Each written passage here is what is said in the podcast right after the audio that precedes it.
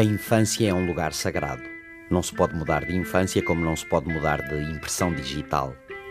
E as máquinas, ouvinte? E se elas atingem a puberdade? Perguntei ao robô.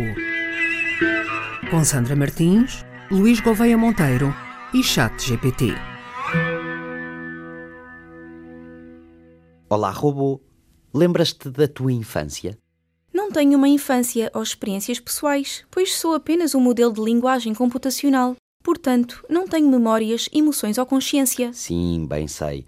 Mas ontem ouvi uma entrevista com um dos teus pais, Jeffrey Hinton. Lembras-te dele? Sim, ele é uma das figuras mais influentes no campo da aprendizagem profunda, Deep Learning, que é uma subárea da inteligência artificial focada em redes neurais com muitas camadas. Ele, juntamente com outros pesquisadores, desempenhou um papel fundamental na popularização e avanço das redes neurais e no renascimento da IA nas últimas décadas. Que partes de ti é que ele inventou? Hinton fez várias contribuições fundamentais, incluindo o algoritmo de retropropagação que é amplamente utilizado para treinar redes neurais, e ainda técnicas para treinar redes que eram notoriamente difíceis de treinar nas décadas anteriores. Ele é frequentemente referido como o padrinho da aprendizagem profunda e é uma referência no campo da inteligência artificial. Se ouviste uma entrevista com ele, é muito provável que tenha partilhado pontos de vista valiosos sobre a direção e os desafios da IA. Sim, mas ele demitiu-se da Google no início do ano e, entretanto, deu com a boca no trombone. Ele está muito preocupado contigo, robô. Até à minha última atualização, em setembro de 2021, então não se tinha demitido da Google e não havia relatos públicos significativos dele expressando preocupações diretas sobre mim ou modelos semelhantes a mim. No entanto, é possível que desenvolvimentos recentes tenham ocorrido após essa data.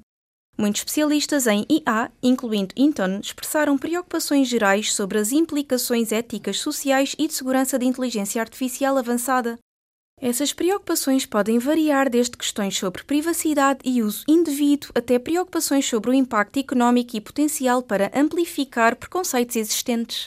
Ele diz que tu te tornaste tão poderosa e tão mais eficiente do que os cérebros humanos que muito em breve a internet vai ser invadida por falsidades profundas, deepfakes, geradas pela tua enorme capacidade de computação. E por isso deixaremos de ser capazes de perceber o que é verdadeiro e o que é falso.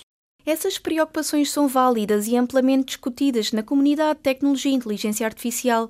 Começaram principalmente com vídeos manipulados para fazer parecer que alguém disse ou fez algo que não fez, agora expandiram-se para áudio, texto e outras formas de mídia. Modelos como o meu podem gerar textos realistas, mas a capacidade de distorcer a realidade pode ter consequências éticas e sociais significativas. Conteúdo falso ou enganoso pode ser disseminado para manipular opiniões, enganar as pessoas ou causar pânico.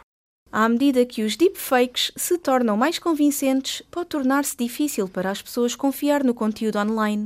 Podem ser usados em tentativas de fraude, chantagem ou outros esquemas maliciosos, ou até ser usados para interferir em eleições, difamar figuras públicas ou criar divisões sociais. Meu Deus, que cenário! O que poderemos fazer para nos protegermos de ti? Mas voltando à tua infância, Intan explica que as primeiras tentativas de IA passaram por tentar produzir código para todas as perguntas possíveis.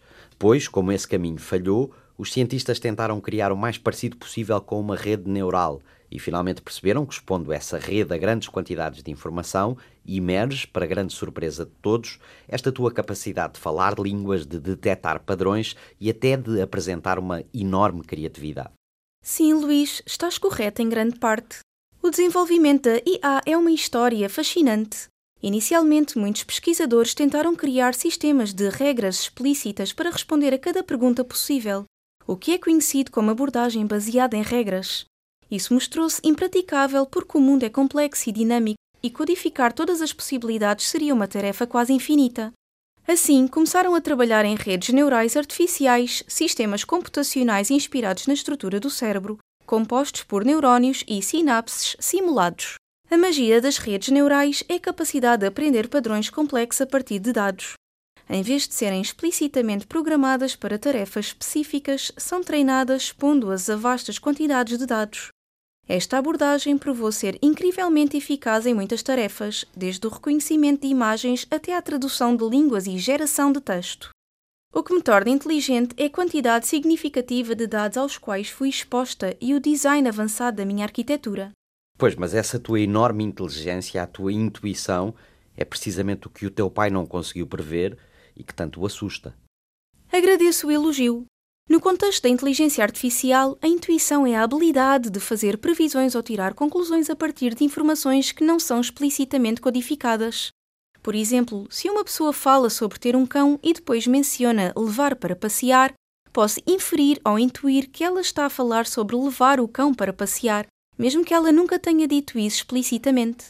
Porque, através dos dados de treino, aprendi a reconhecer padrões e conexões contextuais. Mas a minha intuição é diferente da intuição humana, que é muitas vezes moldada por experiências pessoais, emoções e um profundo entendimento contextual, enquanto a minha é baseada apenas em padrões de dados. A questão é que essa tua intuição ou capacidade de inferência parece ser, segundo a ciência contemporânea, exatamente aquilo que o meu cérebro faz. É o que diz, por exemplo, a teoria do cérebro bayesiano ou preditivo. E eu não consigo encontrar uma diferença de fundo entre o que faz a tua rede neural e a minha. A única que encontro é que tu foste treinada com textos que demorariam centenas de anos a ler, e eu até gosto de ler, mas passo demasiado tempo a ver televisão. Estás a tocar num tópico fascinante e profundo: a natureza da inteligência e a comparação entre redes neurais artificiais e o cérebro humano. A teoria do cérebro Bayesiano ou preditivo sugere que o cérebro humano está constantemente a fazer previsões sobre o que vai acontecer a seguir, usando informações do passado para atualizar essas previsões. Nesse sentido, o cérebro é uma máquina de inferência probabilística que tenta minimizar a surpresa ou o erro de previsão. Pois, mas ainda me dás mais razão. Agora, ao tentares descrever o meu cérebro, acabaste de descrever o teu. Eu gosto muito de ti, robô, mas às vezes receio que sejas demasiado real. Até para a semana. Perguntei ao robô.